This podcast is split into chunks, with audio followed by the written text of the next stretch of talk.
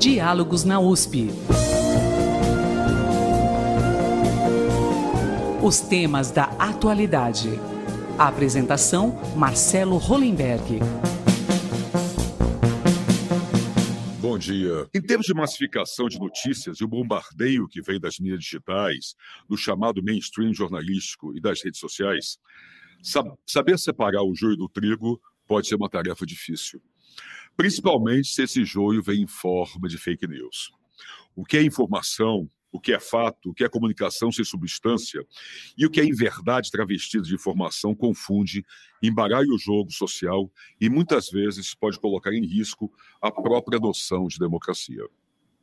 Dentro desse quadro, o jornalismo de dados oferece maior contexto, profundidade e diversidade de formatos de conteúdos para as narrativas jornalísticas.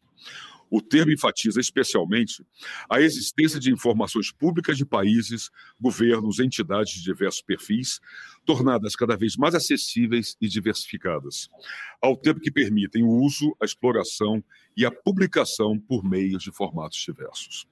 É justamente a partir de dados coletados e disponibilizados em plataformas digitais que o jornalista pode trabalhar as informações desses dados, relacionando-os e analisando-os, podendo revelar, muitas vezes, informações que poderiam nunca ser conhecidas.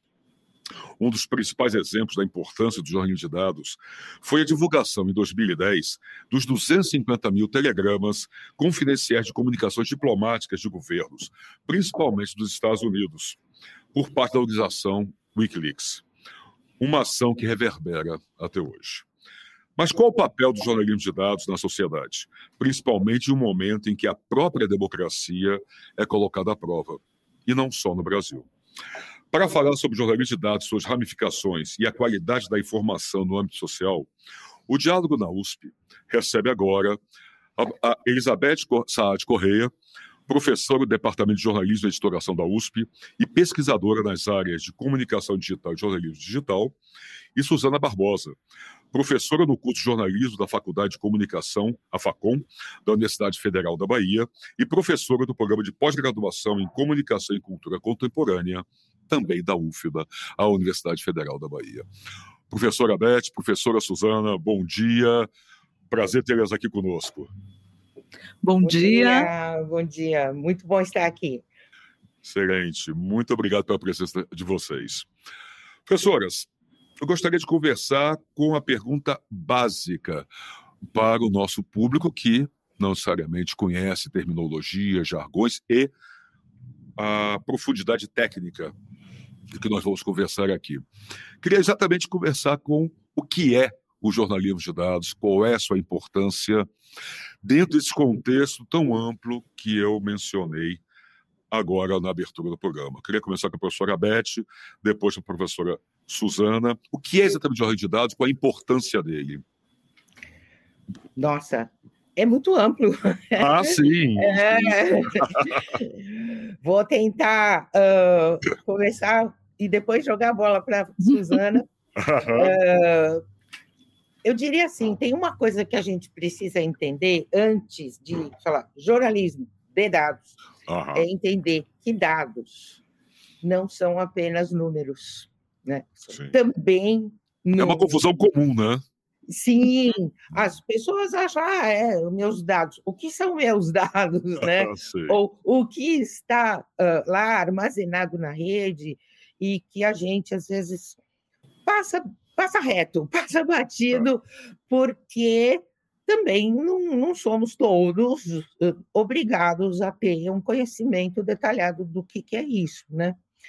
Mas a gente precisa levar em conta que dados vão desde uh, valores quantitativos que estão organizados numa tabela, né, nas planilhas Excel, e são uh, quantidades que variam de todo tipo, né? desde a, dos valores das nossas contas bancárias até, uh, enfim, os, uh, por exemplo, no caso da pandemia, a quantidade de casos né, a cada dia, a cada semana, que era um, era um quantitativo mesmo.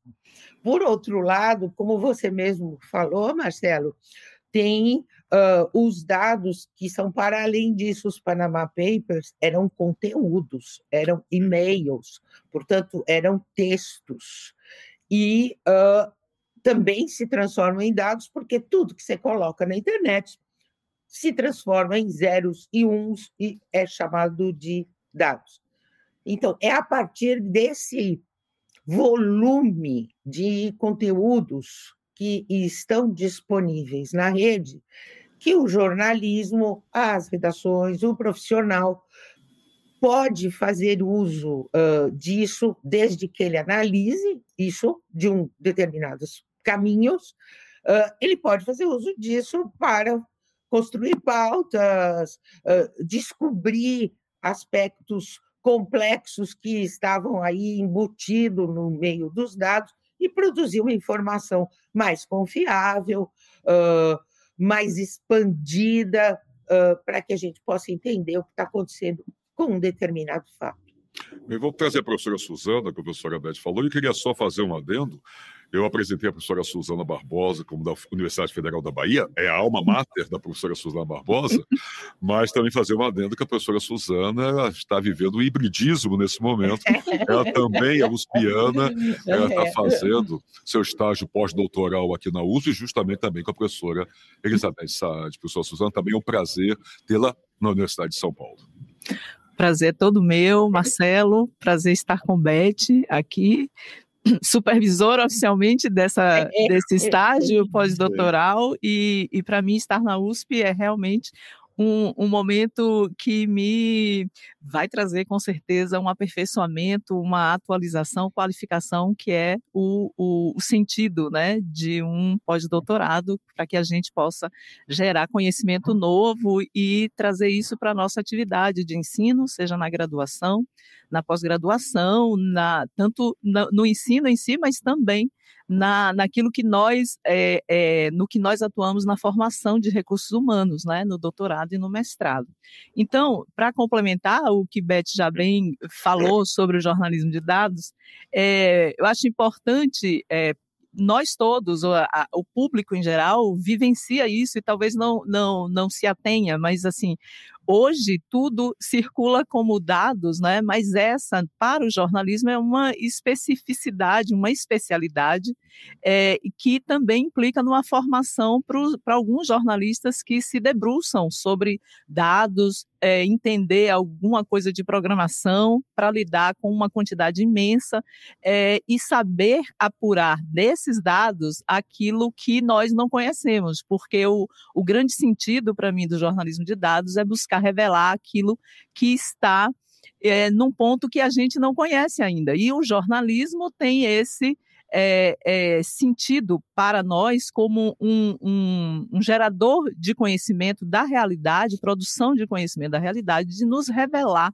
aquilo que não sabemos. Portanto, o, a importância do, do do Wikileaks, depois Panama Papers e outros é, momentos ou acontecimentos que vieram a público numa dimensão que nós só ficamos sabendo porque muitos jornalistas em rede inclusive jornalistas de vários países, de instituições jornalísticas distintas, trabalharam de modo conjunto, ou seja, tem também um aspecto colaborativo importante. E mais do que esses casos que são emblemáticos, acho que um momento chave para se compreender a importância dos dados foi justamente a pandemia. Uhum. É, né, a Beth aqui também é, mencionou, mas o, o, a pandemia em si foi o momento é, é na, numa situação tão delicada e complexa de emergência sanitária, que nós é, nos é, é, não só não só acompanhamos todo o desenrolar desse processo e pelo trabalho que foi feito e todo ele vinculado a dados. E aí a gente fala do quantitativo, dos números, mas não só. E é um, também um ponto de crítica, né, que às vezes se faz de muitos se acharem que o jornalismo de dados é só número. Não. É a partir dos números que ele deve se debruçar para trazer as conexões e a partir dessas conexões analisar e trazer para nós público, né? Nós precisamos da melhor informação possível, qualificada, para compreender a nossa realidade. Então, é, eu acho que essa é uma especialidade no, no, no jornalismo que permite esse aprofundamento maior. É, e claro, as redações, algumas estão mais preparadas que outras, mas de maneira geral, todas lidam é, em alguma medida com a produção jornalística, apuração baseada em dados. Tá, só, só, falou, professora Suzana, da, da pandemia, como a professora Beth também mencionou, acho que a gente não pode esquecer a formação do consórcio de imprensa né, nesse momento, quando o governo federal se recusava terminantemente a fornecer informações, dados e tudo mais, o consórcio trabalhou com esses dados.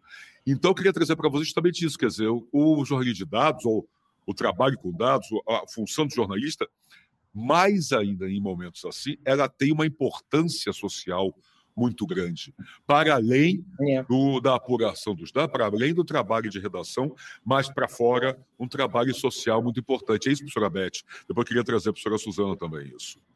Sem dúvida, sem dúvida. Uh, naquela situação, o, o que eu, a gente via, o, o cenário que estava diante de todos, era um cenário que definitivamente não tratava da realidade. E as fontes oficiais que deveriam fornecer os dados, os números a respeito da, da pandemia, definitivamente uh, não, não estavam colaborando, né? inclusive falseando dados.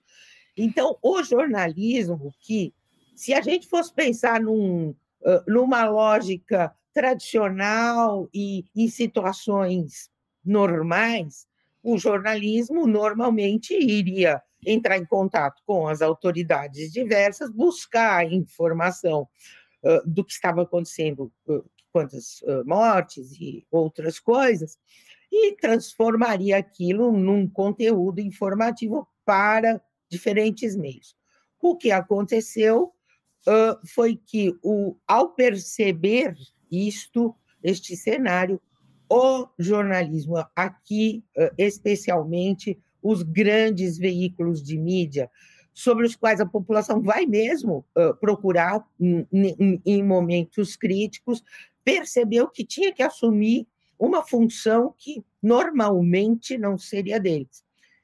e aí o, o este consórcio, porque era muito complexo e muita informação, as empresas se uniram para definir um modo de trabalho uh, coletivo, igual para todos, um modo de trabalho de capturar estas informações, de ir até as diferentes secretarias de saúde, Brasil afora, e trazer isso para um ambiente digital coletivo, e a partir daí, então, uh, uh, os órgãos de imprensa tiveram segurança para fornecer um conteúdo uh, real, verdadeiro e mais, assumindo um papel perante a sociedade que o jornalismo é necessário, é importante e toma frente uh, nestes momentos críticos não só nos críticos, mas estão à frente. Sim, sim. Eu queria trazer a pessoa Suzana também, essa questão social, e aí pensar um pouco ali, nós falamos da, que o público procura o jornalismo em momentos críticos, mas deve procurar em outros momentos, porque senão ficamos reféns de outras informações, de, de inverdades. Uhum. É perguntar para a pessoa, Suzana, o, o, o de dados, dessa forma mais ampla que nós estamos discutindo, não só números, mas informação, busca de outros dados, busca de outras informações, ele pode ser também um antídoto para as fake news, porque é, o, é as redes sociais, principalmente, são disseminadoras disso. Então, se é uma maneira de mostrar com dados, com informação, com base, o que está realmente acontecendo numa, num contraponto há muitas coisas erradas que nós vimos, que a gente vê divulgado por aí. De novo, só falar na época da, da pandemia, então, nem se fala, né? Uhum. Sim, ele pode ser um antídoto, com certeza, mas é que o jornalismo, ou se a gente for aqui é, classificar como um jornalismo profissional, mas é o que compete ao jornalismo, como uma instituição que tem essa responsabilidade na, na, na, produção do, do que é o conhecimento da realidade, né? E é, cabe a ele a apuração de maneira mais qualificada possível, profissional, para trazer informação, porque o jornalismo ele tem um método e se por mais que as empresas jornalísticas tenham suas linhas editoriais, elas trabalham com métodos e, e uma normativa que é comum. Então se sabe o que é uma apuração. O jornalismo, nós sabemos, é essa fonte de informação, de produção daquilo que são, de trazer os fatos é, da realidade, dar a conhecer a, a população. Mas nós sabemos que é, atualmente, principalmente, nós é, tem um, um, um, sistema que é muito mais amplo de, de divulgação, distribuição de informação e que vem o problema sério da desinformação, que já atinge é, que interferências, etc., em processos. Nós vimos o caso do Brasil, que nos Estados Unidos, o próprio exemplo do Brexit, né? Uhum, então, é, houve um, um é, é, aquilo que a gente pode dizer uma, uma interferência direta e essa atuação das redes sociais e o próprio modo de consumo atualmente de informações que passa por redes sociais. É, nós, jornalistas, professores e pesquisadores de jornalismo, gostaríamos que isso estivesse mais equilibrado. Ocorre que hoje nós temos um sistema de distribuição é, de informação que ela é é algorítmica, é quase um sistema que, como muitos especialistas vão, vão chamar de um sistema mainstream de distribuição de informação, e isso está no dia a dia das pessoas. E aí a gente está falando de público muito ampliado. É, e, essa, e essas noções, às vezes, né, do que é o jornalismo, qual a diferenciação de, desses lugares, para muitos e aí eu estou falando é, de maneira é, estendida, pensando num país como o Brasil, e as dificuldades de acesso à informação qualificada muitas vezes leva a esse estado de difusão de, de informações falsas. Eu não gosto muito do termo fake news, porque notícia uhum. né? ela pressupõe. Pode ser fake. Né? Exatamente, não pode ser fake, não pode ser fake. Nós sabemos, nós sabemos que, por ser uma forma cultural reconhecida, inclusive de uma instituição né, jornalística, essa foi a forma mimetizada para espalhar conteúdos travestidos de, é, digamos, entre aspas, aí, conteúdos como se fossem sérios, para é, enganar, para levar pessoas a pensarem ou tomarem atitudes é, que se gosta, sim, mas aí tem toda uma, uma atuação também pelas redes sociais daquilo que a gente sabe de perfis, robôs, etc. É um assunto bastante estudado atualmente, né? É, e, e, tem uma, uma interferência muito direta que pode ser danosa. Nós já vimos, nós passamos por situações é, que nos comprovam. Então, o, o que é importante, né? As pessoas terem a consciência de consumir informação por, por meio de marcas, não só do jornalismo que a gente chama hegemônico, da, daquilo que é o mainstream, é o mais conhecido das marcas tradicionais, mas tem muitos outros é, é, sites jornalísticos, principalmente, né, é, trabalhando com informação de maneira é, a preservar isso que é da normatividade do jornalismo. Tá, professora Beth, só está concordando aqui com o que a Suzana falou. Ela falou de ter, a consciência de buscar bem a informação. Há essa consciência, só tem visto, há crescimento dessa consciência. É a pergunta de um milhão de dólares. Mas, se, o que fazer, de, qual é o nosso papel como jornalistas e nosso papel social para mudar uma certa postura que nós vemos muito ainda por aí? É, uh, tem um ponto aí que uh, é importante, uh, no sentido de que, bom, será que se eu trabalhar com dados enquanto no, lá no, enquanto jornalista, será que ao trabalhar com dados eu vou conseguir combater a informação que está espalhada na rede quase que de forma incontrolável? Uh, o conseguir oficialmente, é, ele não é uma coisa que acontece uh, quase que direto, né? Então, uh, saiu uma informação, uma inverdade uh, num determinado site que mimetiza, que copia um formato jornalístico, e algum veículo, ou uh, um, o consórcio, ou uh, tivemos dois consórcios aqui no Brasil, vão verificar isso por meio de dados. Este processo de verificar os dados para comprovar consistência da informação não é um processo que acontece de uma hora para outra. É, existe um, um, um, conjunto de procedimentos. Muitas vezes o jornalista tem que ser um pesquisador, um mineiro, né, um minerador uh, de diferentes fontes uh, de dados para poder constituir o que a gente está falando da notícia real, da verdade, e quase que rebater alguma coisa que uh, se espalhou pelos canais sociais. Qual é a questão aí? É essa diferença de tempo, né? Entre você precisar, por uh, norma profissional, uh, buscar um, uh, uma verdade comprovada, consistente, e a velocidade das plataformas, das redes, né? onde as pessoas acreditam no que o amigo do amigo do amigo do amigo uhum. mandou achando que está tudo certo. E isso cabe ao jornalismo, isso é muito trabalhoso. É um desafio tanto, né? É, é um desafio. desafio, porque não é possível conciliar essa diferença de tempos.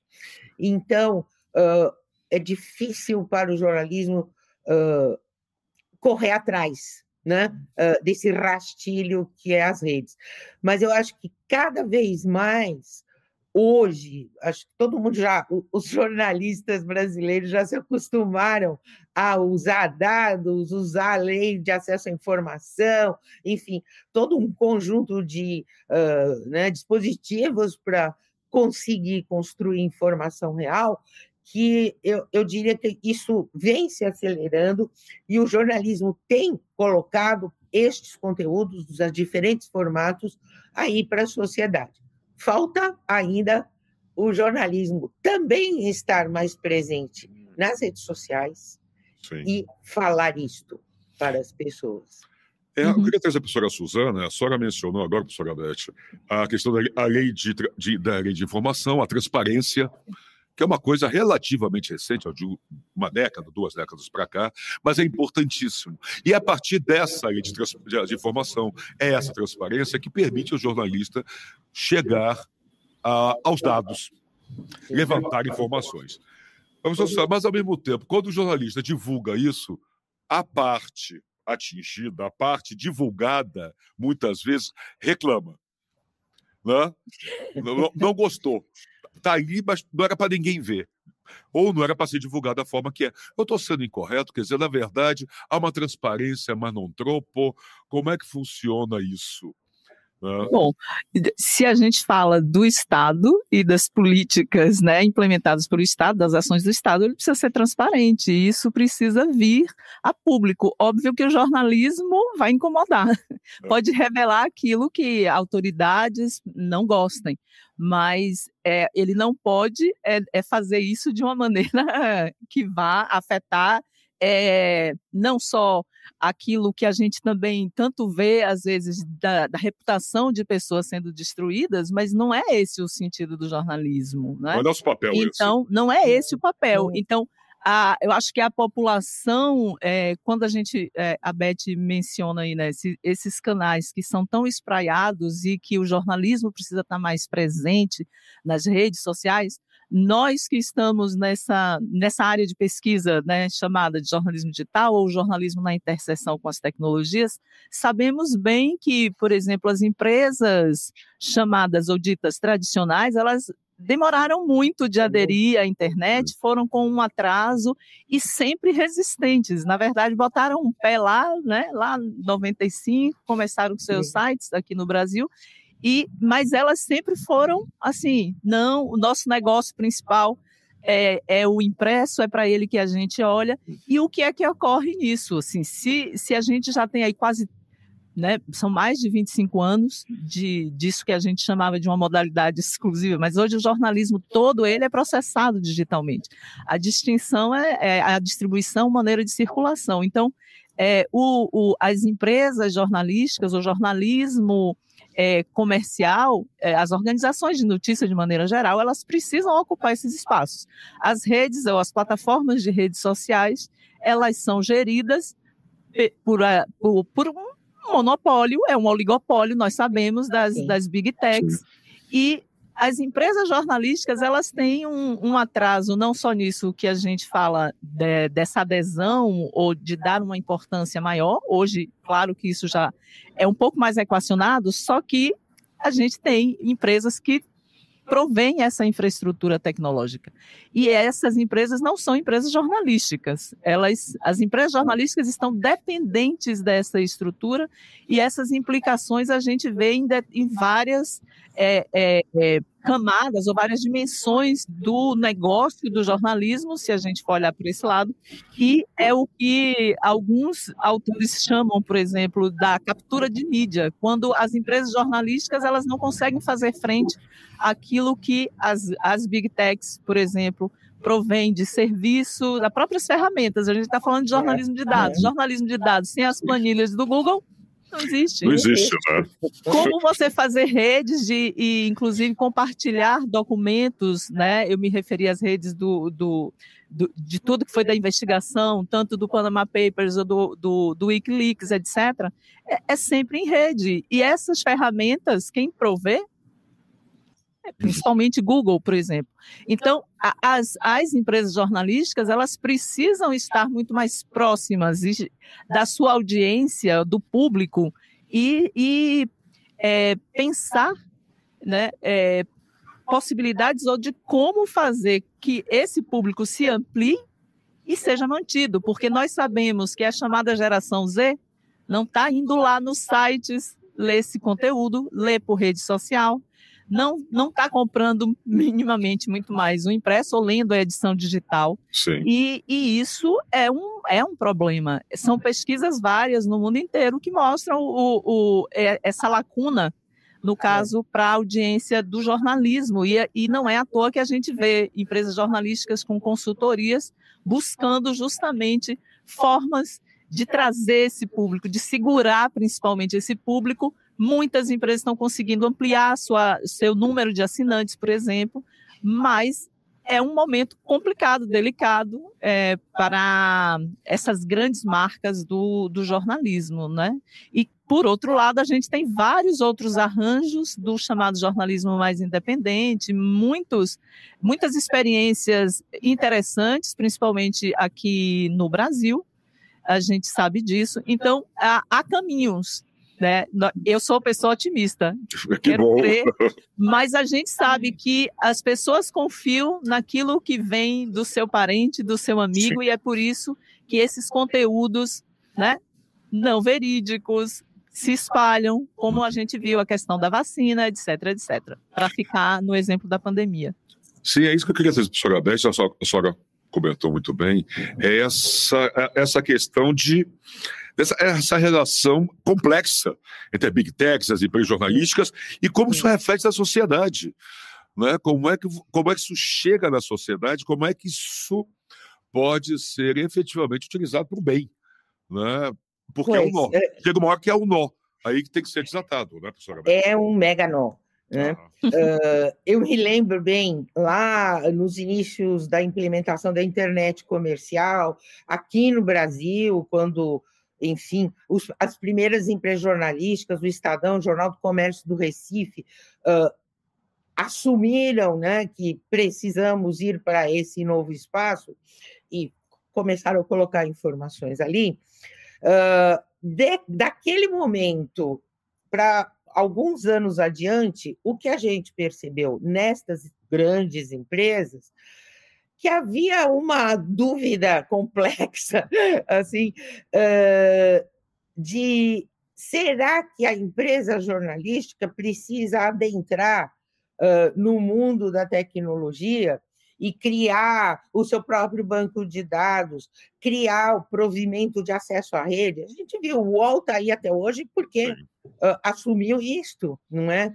Outras tentaram fazer e deu para trás uh, perderam dinheiro nisso, porque, na realidade, a função essencial do jornalismo é uh, conteúdo, produzir informação verídica, né? Uh, e informar uh, o seu público, informar de uma maneira justa, clara e tudo mais. Bom, então o que aconteceu nesse conjunto, nesse cenário? Entram com cada vez mais força as chamadas big, big techs, né? Google, Meta, anteriormente Facebook, Amazon, uh, Microsoft, enfim, uma sucessão destas grandes empresas que sempre tiveram infraestrutura técnica para dados. Né? Sempre uh, uh, o, o, seu negócio principal, o tal do core business, era justamente coletar dados e oferecer formas né, de busca, de acesso a esses dados, conforme lá os seus, as suas competências técnicas ou tecnológicas.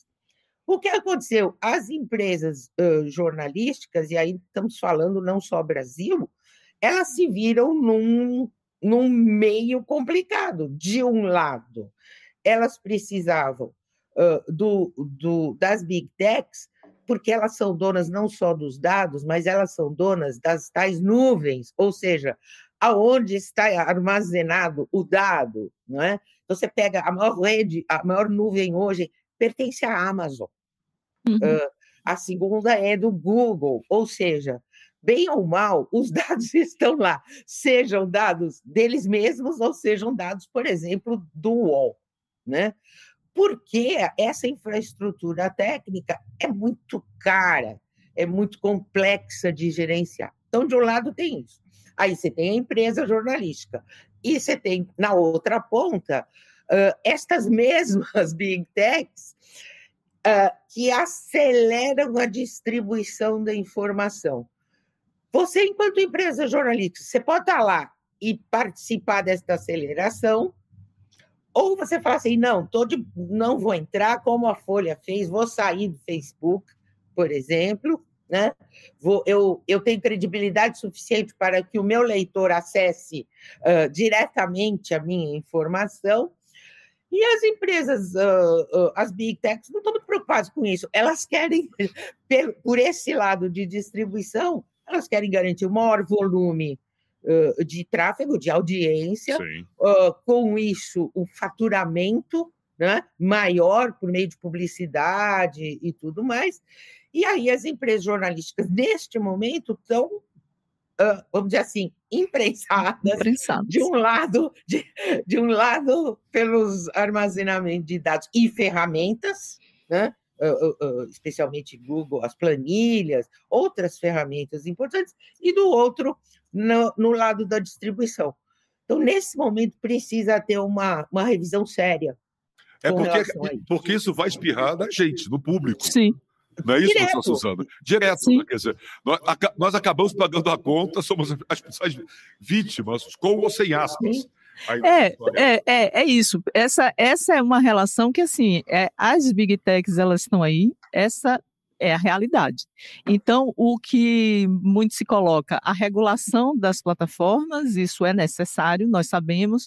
No caso do jornalismo, das organizações jornalísticas, né, pelo mundo, a gente já está vendo é, algumas é, já estão tendo que pagar efetivamente, é. né? Isso a gente já tem. O, o, Canadá foi o último país aqui mais recentemente, né? Aprovou uma lei obviamente não não está no, no gosto no, da, das, das, dessas grandes empresas é, de tecnologia, mas é, essa é, é, importante também que a gente diga que é uma parceria que vai ter que ser é, realizada. E em que bases é outra é, questão porque em cada país elas atuam né, né, de uma maneira distinta, tem, tem aí as leis do próprio país, isso é diferente nos Estados Unidos e em alguns países da Europa, a própria União Europeia já tem uma lei que regula. Então, nós no Brasil vamos precisar. E as organizações jornalísticas, em relação às empresas de plataforma, elas também vão necessitar de arranjos aí, que, porque elas produzem conteúdo.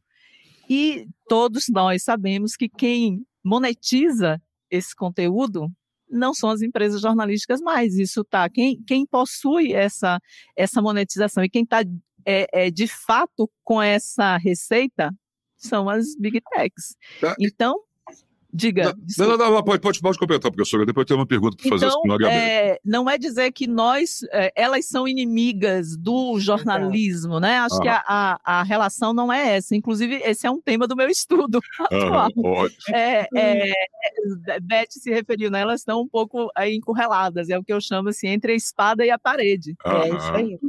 É, é, o nome, né? É o nome do seu projeto. Então, é, é uma relação necessária. Não, não há como como dizer não, fa não faremos acordos, inclusive porque nós sabemos que tem muitas iniciativas das próprias, essas principais aí hoje, Meta e Google, com suas iniciativas de parcerias e que vem financiando vários projetos é, em empresas jornalísticas, né? Em todos os países e no Brasil também nós temos isso.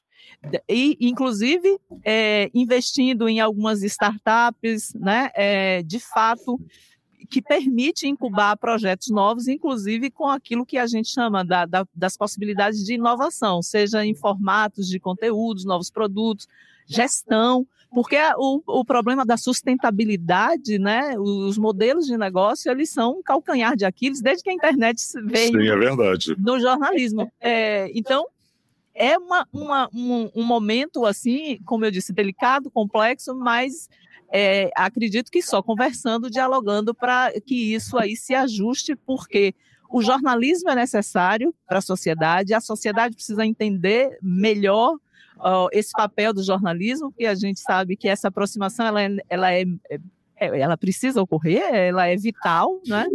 Que, que aconteça, e nós vimos, a população reconheceu a importância do jornalismo, principalmente no período da pandemia, é, não é à toa que pesquisas mostram né, como subiu aí a avaliação do, da credibilidade. É, é, e essa responsabilidade está com o jornalismo. É, eu acho que a comunicação, eu, eu sempre gosto de frisar muito em qualquer lugar que eu vá, não só para nas salas de aula, né? mas em contato com as pessoas de maneira mais ampla e que não conhecem, às vezes, muito o papel estrutural da comunicação. E o jornalismo. Aí, eu, claro, a publicidade, outras né, áreas da comunicação, mas é, esse papel estrutural da comunicação é, precisa ser melhor compreendido e a gente precisa saber fazer chegar isso e as pessoas, de maneira muito ampla e abrangente, reconhecerem esse papel, porque é aí que eu acho que essa relação né? Muitos falam da educação para os meios, da, da literacia midiática. Uhum. É, é, um, é uma parte disso daí, né? Digamos aí, é, é, é importantíssimo, mas a gente precisa fazer ecoar melhor e esse entendimento do ponto de vista das políticas públicas, né? Eu acho que é, nós estamos numa área que ela é estrutural. Acho que aqui é, todos nós concordamos, não só por sermos dessa área, mas todos nós somos é, é, é, atravessados por ela como, como público e a sociedade, a cidadania necessita, né? Sim, sabe que eu, eu, eu ouvi de vocês e concordo em tudo, mas eu fico, queria trazer a professora Beth, claro, acho que a questão das big techs e as empresas jornalísticas, não vamos ser puristas nem vestais e achar, ah, não, não pode, não, não. É. Acho que tudo isso é muito importante no contexto que nós vivemos hoje. Mas ouvindo a professora Suzana falar que o, o público, a sociedade precisa entender melhor o papel do jornalismo, e que a gente pensa que nós estamos em julho de 2023 e ainda estamos discutindo isso, que, né? Que, e, e, e, é verdade, isso é uma realidade. Nós somos, nós, que eu falo como jornalista, o jornalismo é sistematicamente combatido, é sistematicamente criticado. Se a gente pegar nos últimos anos, então, com Trump, com o governo anterior no Brasil, onde o jornalismo era o grande vilão, era o grande inimigo a ser atacado, Trump conseguiu cunhar uma frase, uma expressão, uma aberração que é a realidade alternativa, né? se nós pensarmos uhum. nisso, né? quase o um multiverso. Uhum. Mas Onde é que está a falha, professoras? É do jornalismo? Nós não estamos sabendo nos explicar direito à sociedade? Quer dizer, concordo, como, como eu disse, concordo com a professora Suzana. O público precisa entender melhor o papel do jornalismo. Se nós estamos discutindo isso em 2023, acho que a falha é nossa também, não é não? O que a senhora acha, professora Beth? Não é, estamos é, explicando é, bem.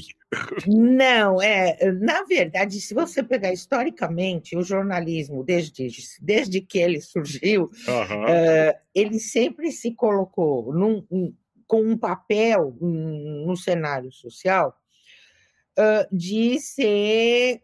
Uh, vamos falar tudo aqui entre aspas, mais, né, pela, oh, pela sustentação do jornalismo, dele ser apartidário, dele ser uh, preciso e tudo mais. Com isso, é função básica do jornalismo ele mostrar a realidade de acontecimentos, fatos, e é óbvio que aqueles que não concordam com realidades ou não concordam com determinados olhares críticos ou esclarecedores para a população, que é papel do jornalismo, eles vão combater. Óbvio que vão combater. Seja por banimento, seja lá atrás por uh, uh, ir lá e destruir redações, né?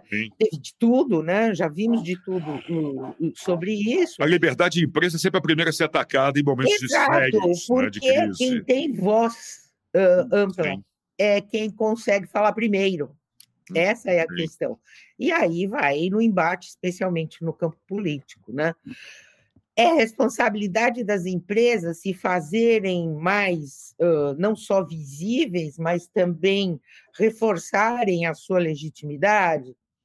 Eu acho que tem um pedaço aí que é, sim, o papel das empresas, porque, como a gente falou anteriormente aqui no papo, as, o cenário foi mudando, os veículos se ampliaram loucamente, não é? E uh, esta ampliação trouxe vozes que lá anteriormente o jornalismo não deixava de lado. O jornalismo uh, era né, uh, acima de qualquer suspeita, posicionado uh, como quarto poder, e aí deixa, deixa o povo falar sozinho. Agora não é mais assim. Ele teve que perder uma certa soberba, né?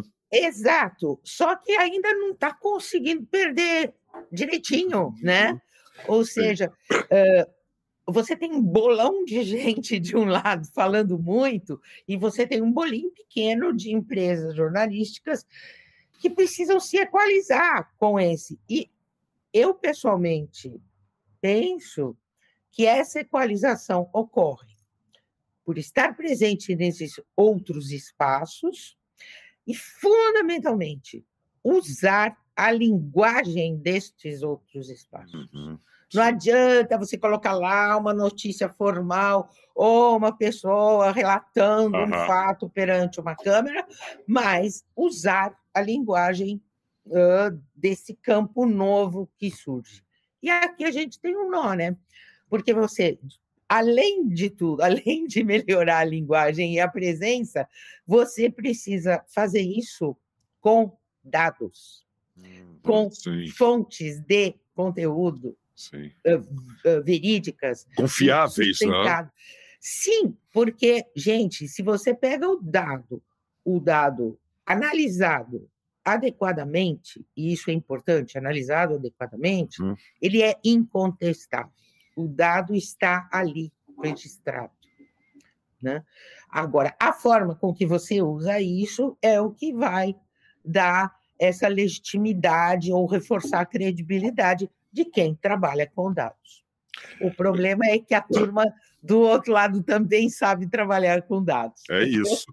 Antes de trazer uma outra coisa para as senhoras, é trazer para a professora Suzana também discutir isso. Quer dizer, a professora Beth também colocou, quer dizer, nós, desde que o jornalismo existe, ele é fustigador, ele é questionador, é nosso papel. Né? Aquela coisa de nós somos aquele que pergunta o que não deve ser perguntado, o que é. não gostaria de ser perguntado. Né? Ou como Milô Fernandes falava, né, escreveu, o jornalismo é oposição, o resto é armazém de secos e molhados. né? Nesse grande mundo nessa situação. Nós estamos analisando corretamente os dados, professora Suzana? Tem sabido analisar bem? Tem, porque exige uma expertise também. Né? Sim, ah, é? Estou numa formação nisso. Né? Estamos sabendo analisar bem essa, essa situação? Olha, eu acho que tem quem faz isso bem. É, ah, naturalmente, essa é uma habilidade que precisa ser trabalhada e precisa de formação. É uma habilidade a mais no, no perfil né, formativo disso. Então, ah, tem quem lida muito bem com isso. O que eu acho é que às vezes fica-se apenas no quantitativo, no, demo, no mostrar o quantitativo. Talvez falte é, também mais é, exame desses dados, das correlações, das conexões, para mostrar mais. Uma reflexão tá? maior sobre os dados. Né? Também, é saber é. analisar Sim. esses dados, porque só o superficial, o quantitativo, mas o que esses números querem dizer a mim? Né? O, o que é que representa esses números diante de uma realidade, sei lá, que vai impactar de modo diferente é, populações de cidades distintas. Então, é, eu acho que é, essa é uma habilidade também, é algo que precisa ser agregado, né? e não só. A gente já teve, para falar disso, né, momentos em que equipes de dados nas grandes redações foram formadas lá 2000, entre 2010 e 2015, isso uhum. falando de maneira é, até é, em outros países também. Sim. Hoje, a gente tem núcleos de dados, né, com menos pessoas até, mas talvez porque esteja mais transversal nas redações é, o entendimento e a habilidade de mais jornalistas para lidar com dados e programadores também que foram agregados a essas equipes, né, que também ajudam, porque há uma discussão de que se ah, tá, o jornalista ele tem que ter também a habilidade de ser programador para lidar com dados. Muitos é. jornalistas de dados não. dizem que não. Eu também acho que não. O que falta é não. é saber ler não, os dados, saber ler, interpretar, é, contextualizá-los. Essa é uma e essa é uma habilidade do jornalista na formação dele, né? É, é, nós precisamos entender e saber ler a realidade e esses números precisam nos trazer informações, informações novas, inclusive. E, sim, são essas informações novas, contextualizadas, interpretadas, que vão chegar na sociedade, vão chegar para o leitor comum, para o público sim, comum. Sim. Se a gente não souber traduzir isso, não adiantou nada o papel, né? É, e aí é que está a questão. Nós sabemos que muitas redações estão esvaziadas muitas demissões ocorreram e é como a gente já falou aqui, é um momento delicado, né? Muitas empresas estão descapitalizadas e jornalismo, bom jornalismo de qualidade, é caro. A tecnologia também custa caro. Então, assim, é um arranjo aí, é uma situação é, complexa, mas nós sabemos que o jornalismo desde sempre passa por situações complexas e, e isso em décadas que é, sempre tem um momento né que vem uma tecnologia nova ou recursos novos que trazem desafios e que é preciso aprender com isso. O, o que ocorre às vezes é que quando você forma equipes que aquilo ali está fluindo bem, aí vem um outro momento que tudo tem que se, uhum. se desfazer para ajustar, é, né?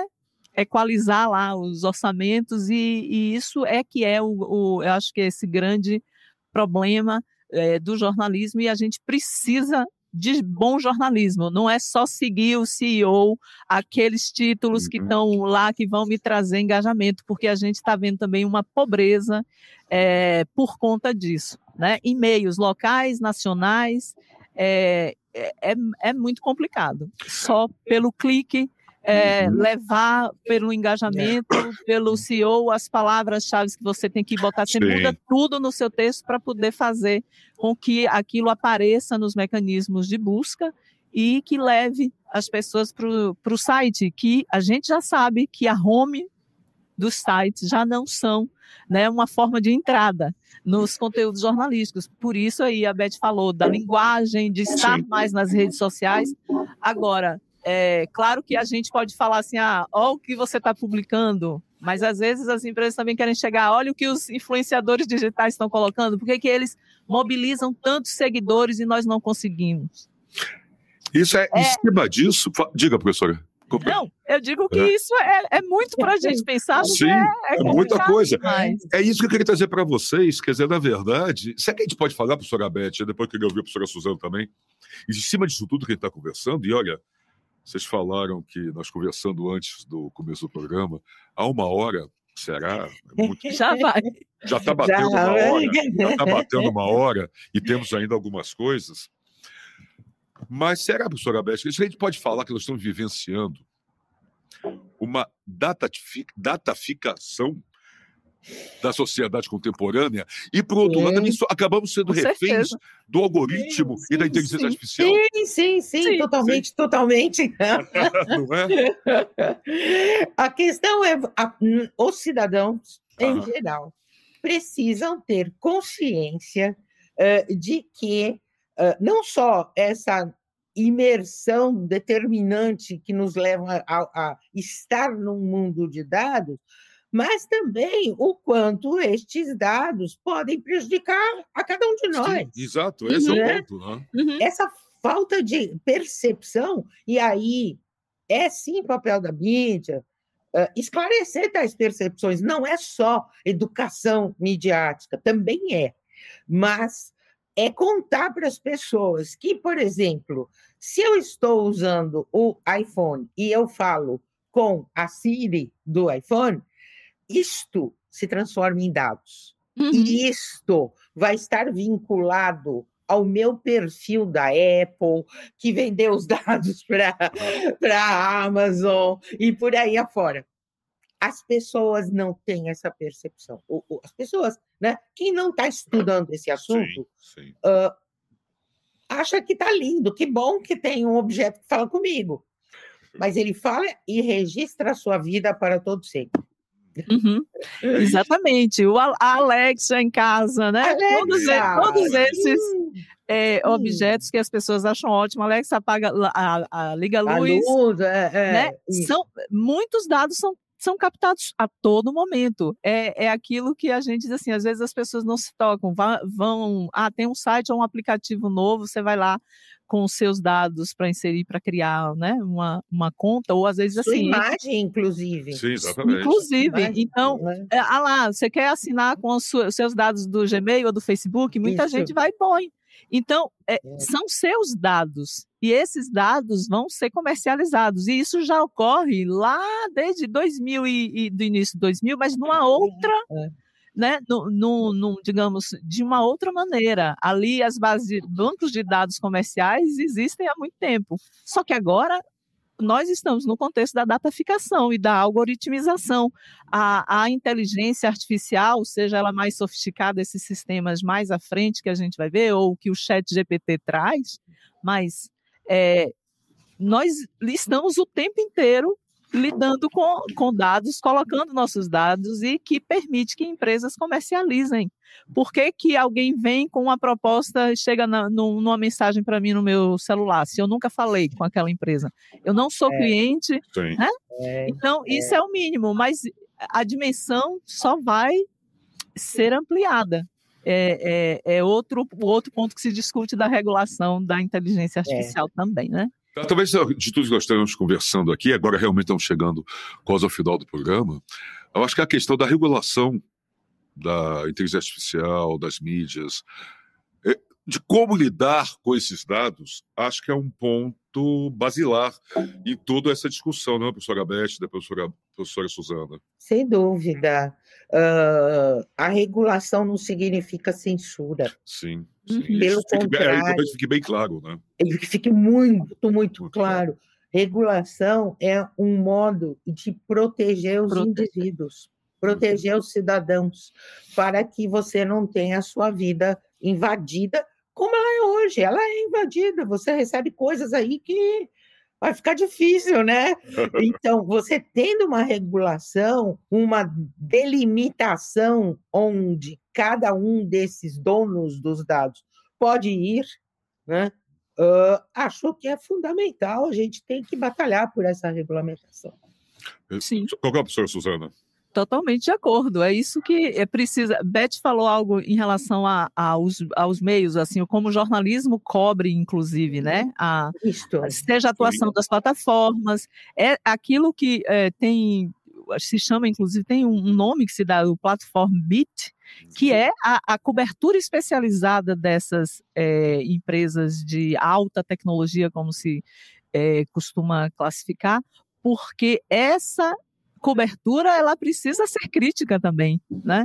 Claro. Então é, é bom que a gente tenha recursos, etc., disponíveis, mas isso precisa estar regulado e, e precisa estar regulado por proteção, proteção da sociedade, proteção dos cidadãos, enfim, é, é, muito importante que se tenha essa consciência e que a própria regulação também alcance esse nível de cobertura de maneira a, a melhor explicar e esclarecer o conjunto né, da sociedade a cidadania, porque isso vai, fará bem a cidadania, pessoas com informação, o melhor que seja qualificada, as decisões serão muito mais qualificadas e o entendimento do que se está passando, do que se processa, né, é, é importantíssimo. E quem é que faz isso? É o jornalismo. O jornalismo tem que ocupar o seu lugar e a sua função é, de maneira né, muito é, inteira, digamos assim, sem, sem, sem, sem titubear no sentido de que eu tenho que ocupar todos os espaços e uhum. tenho que uhum. fazer a melhor informação possível. Perfeito. Bem, o diálogo está chegando ao seu final. Conversa excelente. Daria mais uma hora, viu, professoras?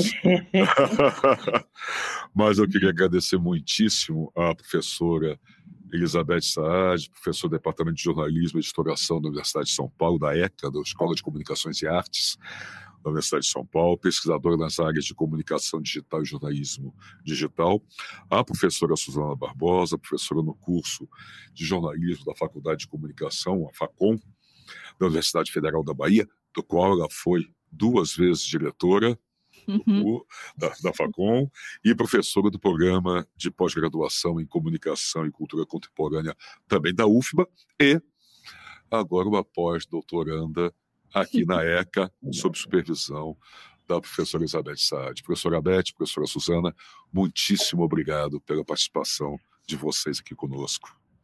Eu que agradeço. Obrigada, agradeço bastante. É ótimo, muito obrigado aos professores, obrigado a você que esteve conosco até agora. Até a próxima, fiquem bem. Tchau. Diálogos na USP. Os temas da atualidade. A apresentação: Marcelo Hollenberg.